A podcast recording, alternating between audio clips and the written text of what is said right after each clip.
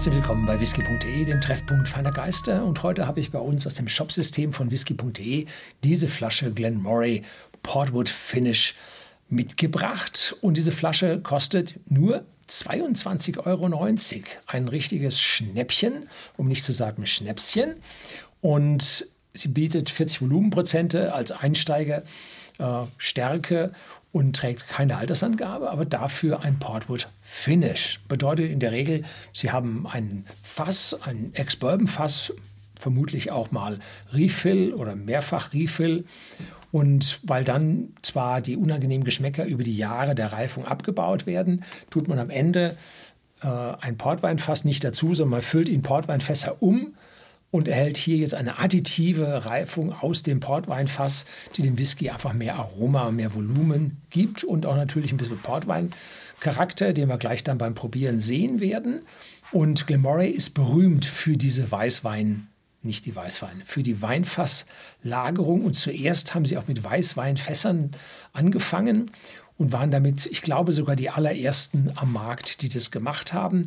Und jetzt haben sie eine breite Palette von Reifungen, die sie, Nachreifungen, die sie hier mit ihren Whiskys durchführen.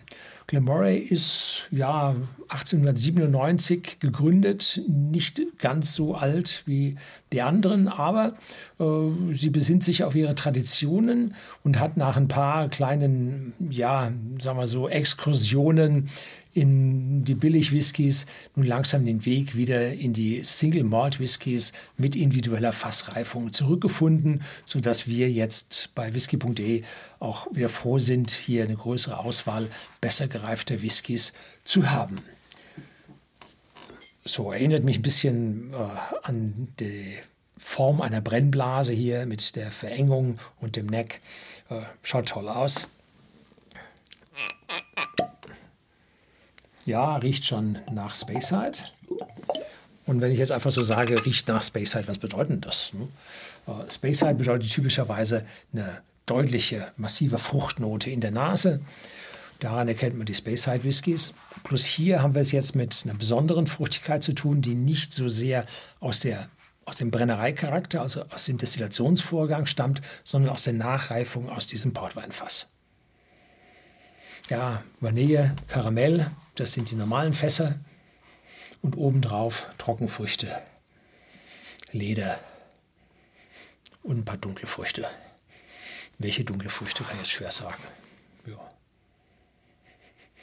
Aber im, ja, es deutet sich schon ein bisschen Würzigkeit von der Eiche an. So, cheers. Mhm.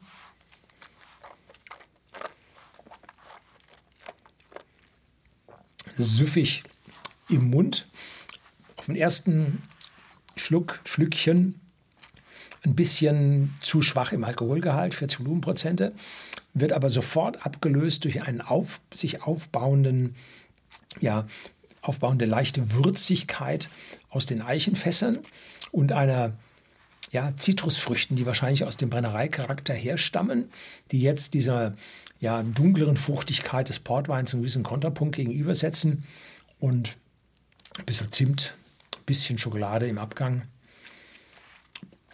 Ausreichend weich, aber auch ein bisschen Kontrapunkt mit Würzigkeit. Für 22,90 eine ziemlich gute Flasche, muss man so sagen kann man nichts dran äh, kritteln. Natürlich fehlt ihm ein bisschen Alkoholgehalt, natürlich fehlt ihm ein bisschen Intensität, Ausdruck und so weiter. Aber das ist ein süffiger Whisky, ein, ich möchte fast sagen, gefährlich süffiger Whisky. Da müssen Sie aufpassen, äh, weil der sich so angenehm leicht äh, ausbreitend im Mund dann verhält. Jo, tolle Sache. Freut mich, dass jetzt hier bei Glenmoray nach einer Episode, wo Glenmoray doch etwas mehr in die Supermärkte ging, doch jetzt wieder höherwertiger Whisky kommt und sie den Preis nur moderat erhöht haben, sodass wir hier am unteren Ein an der unteren Eintrittsschwelle zu einem Single Malt Whisky hier vernünftige, gute Single Malt Whiskys bekommen. Das war's. Herzlichen Dank fürs Zuschauen.